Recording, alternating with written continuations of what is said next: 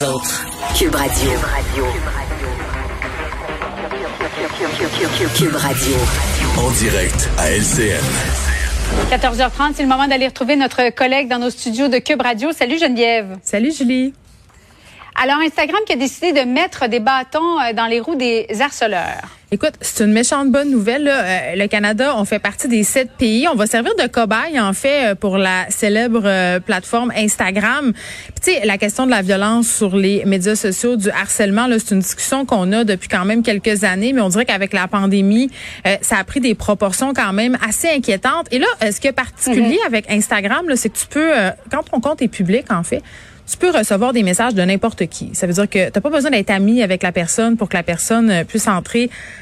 en contact avec toi. Donc souvent, ça donne lieu à des situations euh, pas tellement plaisantes où tu reçois un charpe, une barge euh, d'insultes. Et là, avec cette cette initiative, tu vas pouvoir en quelque sorte barrer certaines expressions à taguer. C'est-à-dire moi, si je décide que je barre par exemple le mot con, je le rentre dans les paramètres de mon compte Instagram et tous les messages qui vont contenir le mot con ou le mot salope ou autres insultes que je reçois quotidiennement, ils vont se ramasser dans un dossier masqué. Et là, je vais avoir deux choix. Deux choix. Le premier, ne jamais aller voir, ne jamais aller voir le dossier masqué. Eh, est-ce que tu vas être capable, Geneviève, parce que si moi je reçois des messages haineux dans, mm. dans cette partie-là de, de, messages que je peux recevoir, si je vois que ça commence par quelque chose de négatif, je l'ouvre pas. Tu l'ouvres toi? Ben habituellement je l'ouvre pas, mais je dois dire que parfois je veux savoir si ça contient des menaces parce que ma nouvelle politique c'est quand mm. ça contient des menaces, je fais des plaintes à la police, mais souvent je les fais lire par quelqu'un d'autre que moi pour pas avoir de peine. Mais mettons qu'un soir, là, mettons qu'un soir je décidais d'aller voir dans, dans la messagerie masquée de mon compte Instagram les mots que j'aurais sélectionnés ou les émoticônes, hein, parce que ça pourra aller jusqu'aux émoticônes. Moi, par exemple, je reçois souvent des émoticônes de vaches.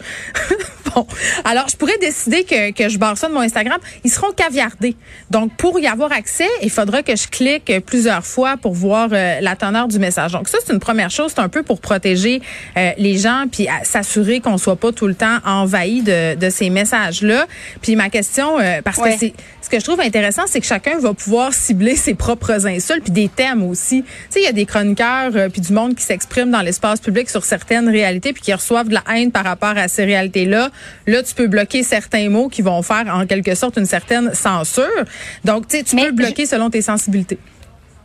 J'allais dire, Geneviève, tu trouves pas que ça commence à être pas mal de gestion euh, à faire sur les réseaux sociaux. Tu trouves qu'il y a plus de, de, bénéfices que de négatifs à, à, être sur les réseaux sociaux en ce moment? Ben, je trouve, euh, ben, il y a deux façons de répondre à cette question-là. À un moment donné, force est d'admettre que tout le monde est, sur les médias sociaux. Puis à un moment donné, il faut que tu te demandes si ça te fait sentir mieux que plus, mieux que, que mal. Tu sais, moi, si je me sens plus mal d'aller sur les médias sociaux, ben clairement, je vais m'en aller. Mais ça, c'est une façon qu'ont les plateformes de nous garder sur ces plateformes-là, parce qu'à un moment donné, euh, devant la pression populaire mondiale, je pense que ces plateformes là n'ont pas le choix d'agir et d'offrir euh, d'offrir des outils pardon à leurs utilisateurs pour un peu contrôler tout ça. Là, j'ai envie de te dire euh, est-ce qu'ils vont s'être préoccupés des expressions québécoises? Parce que aussi il, y a il va y avoir un algorithme mm-hmm. pour euh, cerner les erreurs de frappe. Il y en a qui font des fautes d'orthographe euh, involontairement, mais aussi volontairement pour passer au travers euh, des algorithmes comme ça. Donc clairement, ce sont des initiatives qui sont mises de l'avant pour qu'on reste là, pour pas qu'on parte. Parce que c'est vrai que l'ambiance sur les médias sociaux en ce moment elle est lourde, mais moi je refuse, je refuse de me laisser intimider puis d'abandonner tout ça parce qu'il y a aussi du beau sur les médias sociaux. Il y a aussi des belles affaires qui se passent. Il y a aussi des mouvements. mais comme quoi, par exemple, Geneviève? Ben, écoute, écoute, Moi, je, vois plus de lait en ce moment que de ben, beau. Je vais te donner l'exemple que euh, dont je discutais tantôt à, l'émission. On a eu le verdict de culpabilité de d'Éric Chauvin. Euh, hier, je trouvais ça mhm. tellement touchant de voir, euh, surtout sur Instagram puis sur Twitter, là, des stories, des vidéos de gens qui étaient là en attente, en attente du verdict, qui partageaient leurs sentiments, leur expérience. Il y avait quelque chose de beau, de super vrai là-dedans, quelque chose qu'on n'aurait peut-être pas eu accès autrement, dans le côté instantané du truc. Là. Puis le fait, tu sais, que parfois les médias sociaux, ça donne aussi lieu à des mouvements sociaux importants. Là, euh, je reviens avec mon, mon histoire euh, concernant George Floyd. Quand ça s'est passé, euh, ça a traversé la planète au complet en très peu de temps. Il y a des politiciens qui se sont prononcés là-dessus rapidement. Donc c'est ce beau-là qui se passe, la solidarité, la possibilité de s'indigner aussi par rapport à des événements qui sont inacceptables. Ça reste là, garder en contact. je veux dire, il y a bien des gens là qui se ressentent de l'isolement pendant la pandémie qui servent de ces plateformes-là pour rentrer en contact avec des gens. Mais c'est vrai qu'à un moment donné, il y a de l'éducation à faire. Et moi, je reviens sur la responsabilité de ces plateformes-là.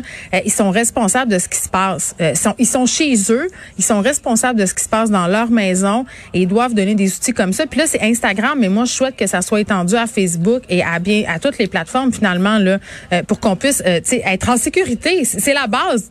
Il faut que tu puisses être en sécurité quand tu navigues sur ces sites-là qui monétisent notre présence. Hein. Ça, c'est ce qu'on oublie. Ils font l'argent avec le fait qu'on passe beaucoup de temps là-dessus. Donc, si vous voulez qu'on passe du temps, arrangez-vous pour qu'on ait du fun, pas pour qu'on se fasse insulter, menacer, harceler. oui. Merci beaucoup, Geneviève. Bon après-midi à toi. Merci.